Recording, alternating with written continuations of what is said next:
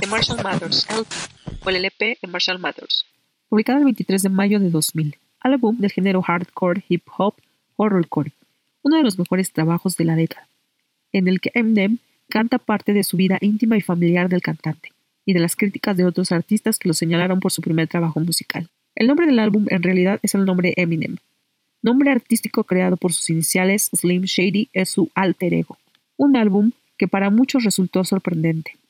El mismo Eminem comentó, Creo que he sido puesto aquí para incomodar al mundo. Álbum que provocó el disgusto de la comunidad LGTB y de colectivos feministas. Algunos de los temas exitosos son The Real Slim Shady, The Way I Am, Stand, memorable canción con la colaboración de la cantante Dido, en la que narra su desahogo y obsesión de un personaje ficticio contra su ídolo, Slim Shady, enojado al no recibir ninguna respuesta de sus cartas, culpándolo del acto de locura que está a punto de cometer. Las letras de la canción dieron a conocer a Eminem como un gran letrista, consiguiendo que la Academia de Oxford incluya la palabra stand con el significado del tema. Hablemos del diseño de portada. La dirección de arte estuvo a cargo de Jason Knott, la fotografía de Jonathan Extra Ganta Manion y coordinación de arte de Joy Mama. La fotografía describe la casa de Eminem en donde creció, representando sus demonios interiores y fantasmas familiares. La casa sufrió un incendio y Eminem decidió tirarla por el deterioro de la estructura. Él recuperó 7.000 ladrillos, por lo que puso a la venta estos ladrillos en dos paquetes. Junto a una camiseta y una placa collar de identificación militar, 350 dólares. Otro paquete contenía la edición cassette,